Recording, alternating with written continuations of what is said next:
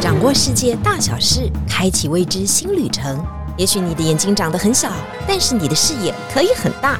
金钟主持李天怡携手专业旅游玩家，每周引路带您遨游。天意情报站即刻启程，下一站。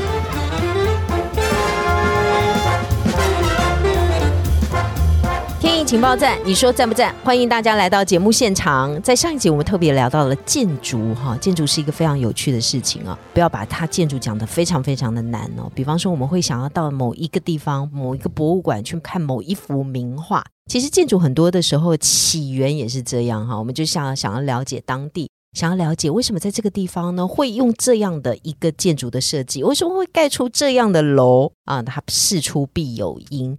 呃，或者是某一些很厉害的建筑家到达这个城市以后，为什么他设计的东西，诶，会跟他以前的风貌不一样，或还是很一样？这也都是非常很有趣可以探究的点。景点旅游呢，即将在十月的时候，慢慢慢慢要推出这样的建筑主题性的旅游，也就是我们的主题馆就开要新建了。里面当然有非常多的内容，因此我们一定要请到达人来带路，要告诉我们到底我们要怎么看。当地的建筑物，还有这个建筑物到底代表当地是什么样的人文风情跟想法？所以这个达人，我们今天隆重邀请到厉害的大建筑师，他叫我们叫他 Andy，我们欢迎 Andy 林林奇景建筑师。大家好，我是林奇景建筑师，大家都叫我 Andy。是。Andy，我想知道你是不是常常出去看建筑呢？如果你自己在担任旅行者的过程当中，这是你旅行的唯一目的吗？我大概从退伍时候一退伍就跑去印度一个多月，然后就是自助旅行，然后到处去看，然后有机会能出去，甚至在工作的时候，只要年假或者稍微长一个，有一个礼拜的假，反正机票订了就飞过去，嗯，就到处跑，能出去看就尽量出去看。呃，这样的一个旅行模式或生活模式，是不是带给你后来的建筑的很多的养分呢？或多或少都会有，因为我们出去到国外的地方，不是只有说东看看西看看，或者是一般观光行程哦。我们去最主要是跟能够跟当地的人一起生活，然后甚至进到他们的市场，进到他们日常所居的一个地方，去知道他们的。风土民情到底是什么？然后再去看看他们的建筑为什么长成那个样子，你大概就可以理解哦。其实他这个设计的想法是其来有之，是跟他的生活息息相关。所以回到台湾来，并不是说把国外的那些看到的东西直接原封不动的 copy 过来，嗯，就用上，而是我们还是得理解我们台湾人的生活方式到底是什么，再把我们的设计去把它衍生出来。所以影响的应该会是这个。因为你刚刚有特别提到印度嘛，哈。那印度一个月的期间，应该只有用恐怖两个字形容吧？我们还过得蛮开心的。呃，为什么 为什么没有拉肚子吗？倒没有，因为我有打霍乱疫苗，我打那个水都要很中性。水大概我们不喝一般水，就是风瓶的，都喝风瓶水。当然，印度有一些很特别的建筑嘛，哈。那你也去看了很多。对我大概中北印度大家都跑遍了，甚至最北有到克什米尔去，我也去那边山上住过。是，所以我非常喜欢那每一个城市，那是拍三个傻瓜的地点吗？他们说，对对对，他们说再上去一点，就是在卡什米尔的的北边那边，我甚至有到列城右边那边去，所以那时候去其实就是住在他们当地的那种民宿 guest house 里面，所以跟他们的民居是很相关的。那其实很喜欢，就是它每个城市的颜色、气味都不太一样。非常有感觉啊！你可以举例一下吗？比方说，在那边迷人的颜色是什么样的颜色？然后迷人的气味会让你久久没有办法忘。譬如说，在中印那边有一个叫 j 普尔，它是蓝色城市。哦，那是因为国王他以前在山顶啊，他希望他看很喜欢蓝色，所以他希望民居哈墙面面对他全部涂成蓝色，正蓝色，就是有点淡蓝的。那听说也是可以驱蚊啊，不晓得。但是你从山上往下看。整片都是蓝色，哇，那就很像那个希腊圣托里尼岛是全白的，但这里是全蓝的。对哦，对，那甚至还有一个红色城市，它是出产那个红色的石头，但是石头没那么多嘛，它变成墙面都把它涂成红色。那甚至还有金色城市，它比较靠近巴基斯坦那边，因为是沙漠地区，所以出产的土或是石头都是有点金黄的颜色。所以它就是每一个地方非常有特色，而且它的开发程度，我们那时候我是记得是两千年去的，那时候开发程度还没那么多，嗯。所以你可以看到很原始的样貌，嗯。好就留下非常深刻的印象。哇，金色城市、蓝色城市跟红色城城市市，哇，这一趟还有白色的也有，白色就是泰姬玛哈林嘛，对。对。泰姬玛哈林当然就是世界奇景了哈，就是留下来的地标。这个去印度的人大家都会去啊，所以我们对印度只有恐怖的印象，这样真的是很不对哈。还有充满了咖喱，或者是很多的动物走在路上。不过刚刚特别讲到颜色哈，那台湾人的用色就没有那么大胆，对，台湾比较走日系的风情哈，纯白人对纯白嗯。清水膜。是。灰灰灰的、灰黑黑的，黑黑的。嗯，如果要质感的话，最多就一点莫兰迪的瓦颜色。比萨，比侘寂风，我还不知道什么风，嗯。会有一点棕色，对。这已经是最大胆的用色了哈。那现在当然会做一些光影的天际啊，这已经是最大胆、最大胆了。但是别的城市不是这样的哈，像你刚刚说到印度的城市，还有你这一次想要带大家去。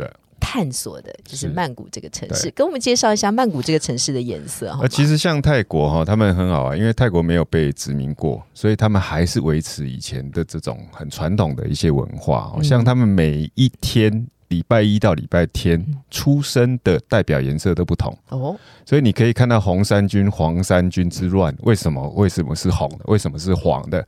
因为他们代表的政治人物出生的天数不一样，，嗯所以他有人出生是红色，有人是黄色。，嗯好所以他们基本上对色彩来讲是非常大胆，因为他每天可以换不同颜色哦，所以他们其实你看到街上的计程车各种颜色都有，嗯那甚至连 ATM 银行的 ATM 啊也有紫色的、啊、黄色的、啊、绿色，非常多样。那更甚者，建筑物它可以整栋粉红色，或者整栋那种天蓝色。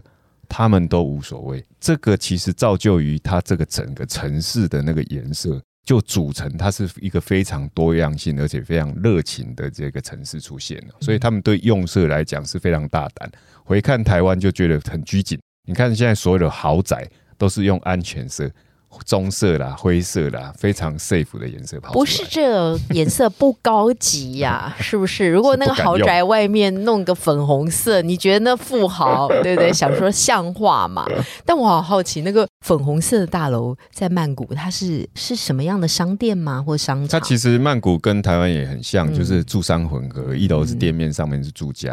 我讲的那个并不是很高的大楼，而是那种四五层楼的这种房子啊。那它正面就全部涂成粉红色，很特别。嗯你就会在经过的时候，哇，好特别的房子。那曼谷人当然看到这些都觉得这就是我们城市的创意啊！是大家知道，它这十几年来变化真的是非常非常的多，对也非常非常的快。对，如果去到曼谷一趟的时候，你就会发觉每个人都可以有自己的发展，每个人也可以自己对于文化或者是对于未来的一些想法哈，对都可以把它表现在不管他的时尚啊、服装啊、鞋子啊、包包啊、帽子啊。都可以展现，每个人的身体上也都可以展现。是我觉得那种美感好像是存在它本身的基因里面啊。譬如说，你可以去到那个路边摊，嗯它连那个路边摊桌子的摆设啊、椅子啊，它都可以放出一个小小的小花、小小的绿意，甚至那些摆设，它都其实是相对的。虽然价钱不高，但是它很讲究，桌巾它也可以排出一个很漂亮的样式。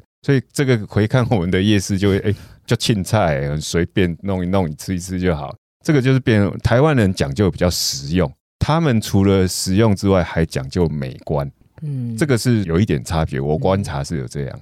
他们的美观哦，到那个夜市老板娘都长得很美，在 YouTube 里面哈、排名前几的哦，那个卖果汁的老板娘，大家自己上去搜寻一下。那个果汁老板娘简直是疯了，好不好？多少人华人朋友慕名而去。慕名而去哦。那人家每天呢还是白白的肌肤、是。浅浅的笑容，依旧给你穿的很时尚，有没有？天气热，天气热，天气热，天气热。然后每天呢，我我看到他们那个真的视频很夸张哦，对。都是几十杯给你订这个果汁的。这个夜市也很怕他走啊，走了以后也收不到税啊，所以对他也非常的好嘛。然后，但是你看那个夜市的样貌，就摆脱了台湾的传统的夜市的样貌，是它感觉有点像商店街，对。但是又干干净净的、整整齐齐的，然后大家又是在一个很舒适的环境里面，其来实真的嗯，我很喜欢逛那个曼谷的夜市。我们的台湾夜市哦，你从北逛到南都长一样，卖的摊位都 一样，都一样，所以你不会有什么意外感。但他们的夜市其实就像刚刚天宇讲，诶，有人穿这种很辣的在那边卖、嗯啊，也有人在那边刺青，甚至还有理发店。嗯那种文青的理发店梳油头那种，就在夜市里面，非常特别。那他会为为了这个店做很多的 decoration，、嗯他们自己首创的或自己画的。嗯从这边就可以看到，他们泰国人其实非常有创意，他们很喜欢自己做啊，甚至于很喜欢做一些布置。那个布置那个空间感就会很舒适，你就会在那边很放松。嗯那去那边，因为我们是去玩，不需要很拘谨。那你去逛夜市，又有这么舒适的空间，你就会在那边流连忘返。这个时候就会把钱拿出来消费嘛。你最重要的目的还是要让大家能够舒适的花钱嘛，这不就是夜市成立的目的啊？其实不是只有夜市啊，所以曼谷的很多的建筑啊，因为曼谷非常非常的热嘛，哈，就是这次行程当中我们去的两个国国家城市，一个就曼谷，一个新加坡。首先要解决的就是它的通风问题，是，冷气开太强哦，走进卖场也不舒服。对，逛久了以后也很想赶快出来。对。但是曼谷也彻底的解决这个问题，像是你们这一次在行程当中有特别规划的这个商场，是不是可以给我们好好的介绍一下？呃，商场我可以提供两个概念哦，有一个是在百货公司里面的商场哦，嗯那百货公司里面，我们很难想象搜狗里面如果把公园放进去会长什么样。它有个商场就在四五层楼做了一个公园，那个公园是什么概念？完全对外，那嗯。那个部分没有外墙，而且在里面有一个水铺，那我需要通过一二三楼才能到对你就坐电梯上来或者是走带进了一些消费对，它重点是因为置入了一个公园，让邻里或者观光客嗯。去那边做休息、做吃饭没关系，随便你。嗯。但是我把绿意整个拉进那个百货公司里面，嗯。然后里面有那个瀑布，里哦里面居然有瀑布，嗯。然后一样是两层楼，你可以拾级而上去逛这个公园。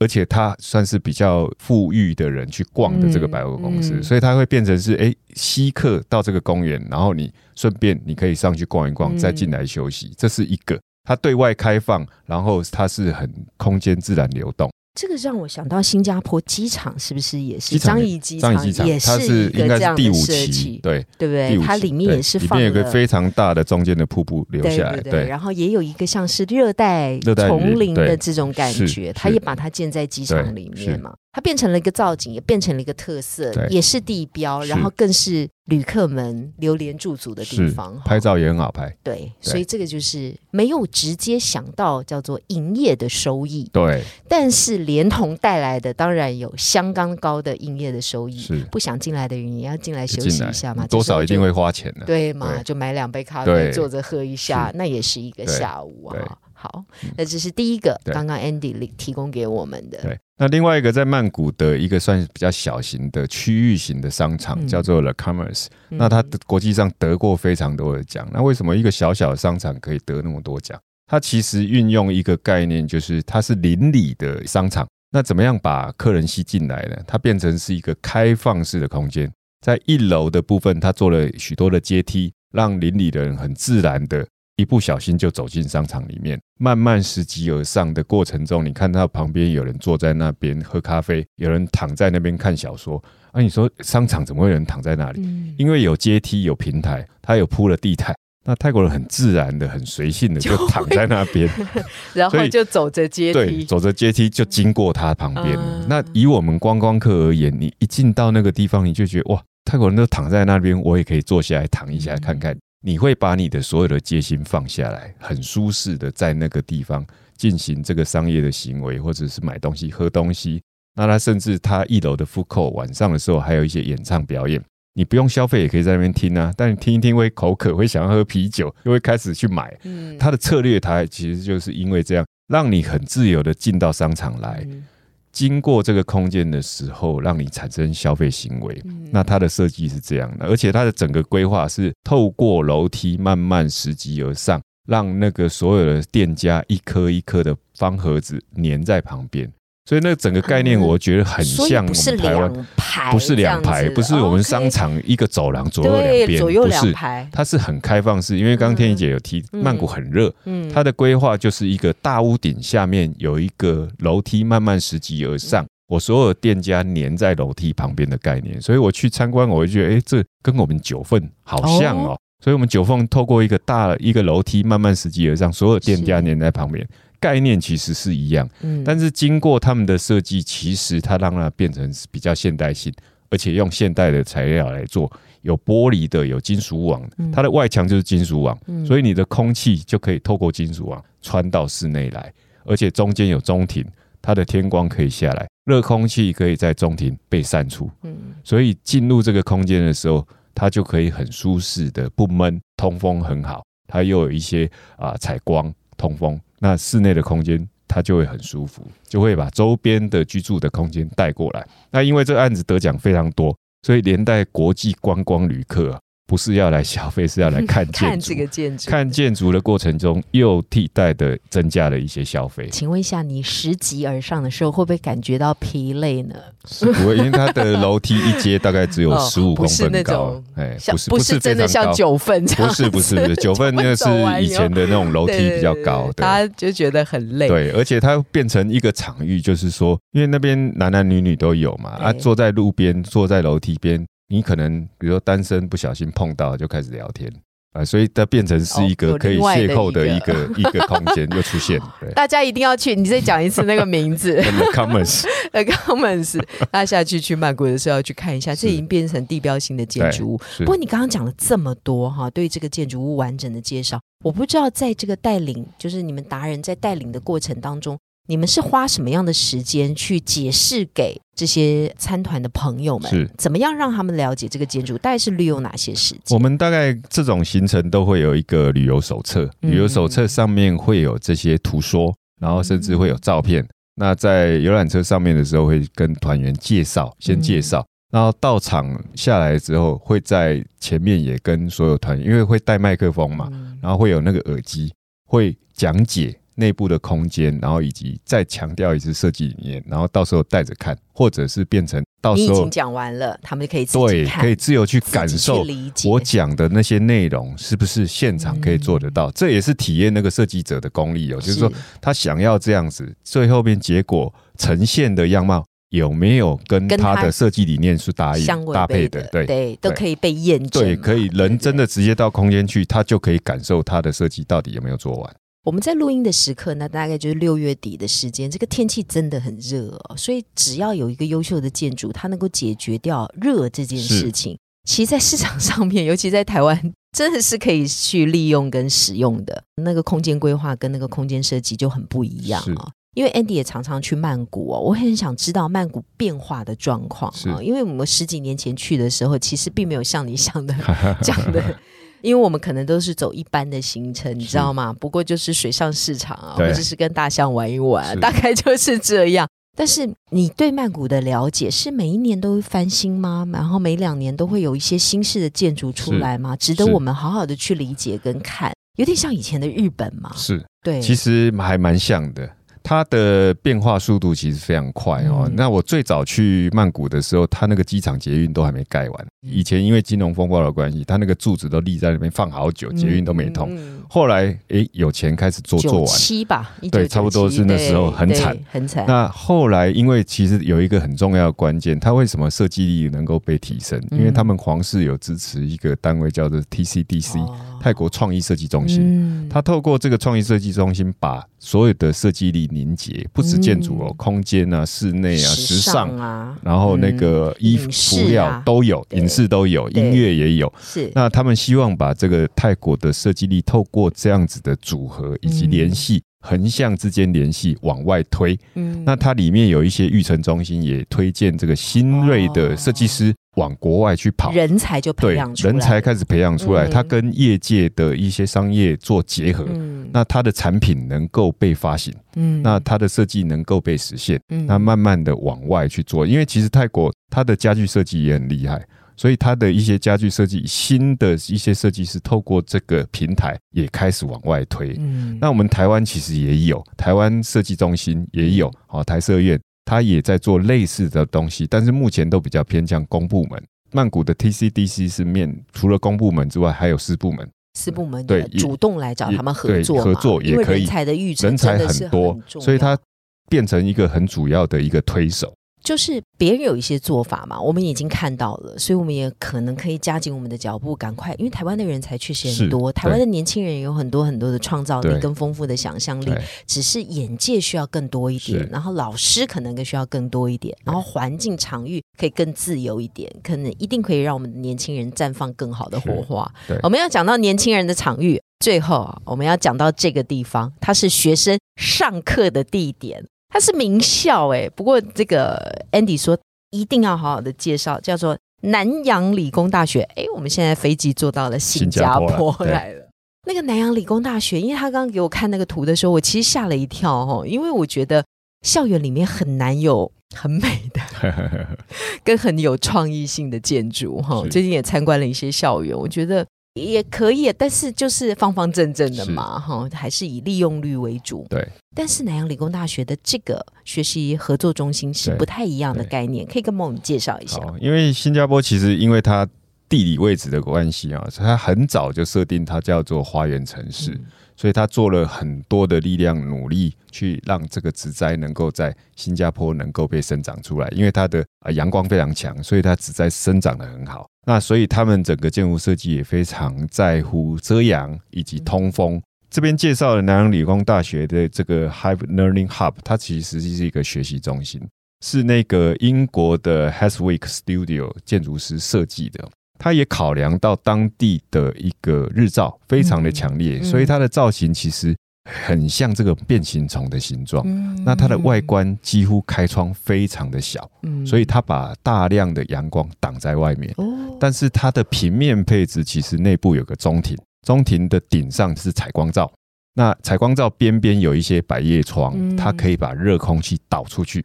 嗯。那它的平面配置刚讲像变形筒，它是一嗯颗一颗，一颗跟一颗中间是空的，所以它等于是平面上三百六十度啊，风不管你从哪边吹过来，都可以进入中庭，然后把热空气往上带走。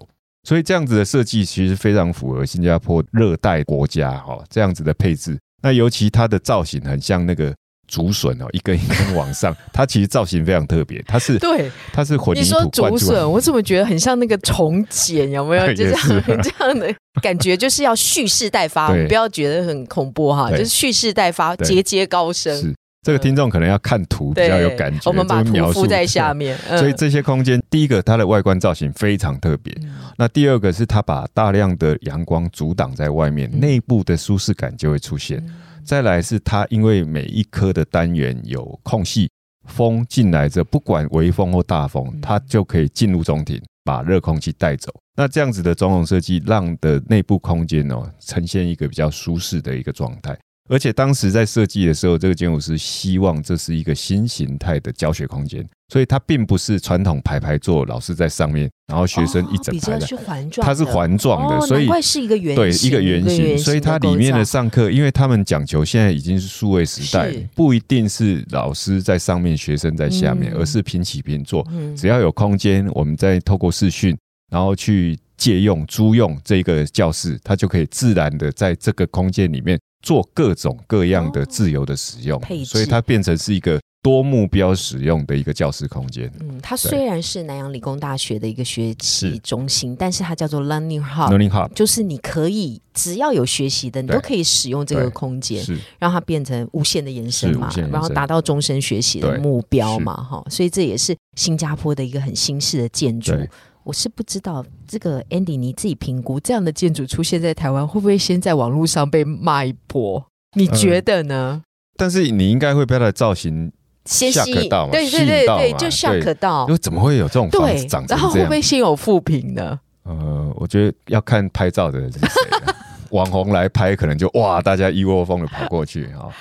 哎，各位，我们要一定要打开我们的脑啊，去接受世界各地啊 是的有趣的讯息。因为建筑就是在玩嘛，玩创意的过程当中，谁知道会有什么样的新的状况出现？包括颜色的使用、造型的使用，还有你最重要的目的，嗯，你要达到什么样的目的？哈，这都非常非常的重要。今天很愉快的聊天跟 Andy 啊，因为 Andy 就是要带我们去曼谷，还有带我们到新加坡，看到这些非常新式的建筑。这些建筑都会在我们的行程当中被公开，是然后也会让 Andy 亲自带我们去好好的介绍。光这样听就觉得非常非常的丰富。如果有 Andy 亲自领军的话，哎，那整个的行程应该是更有趣，知识力绝对满点。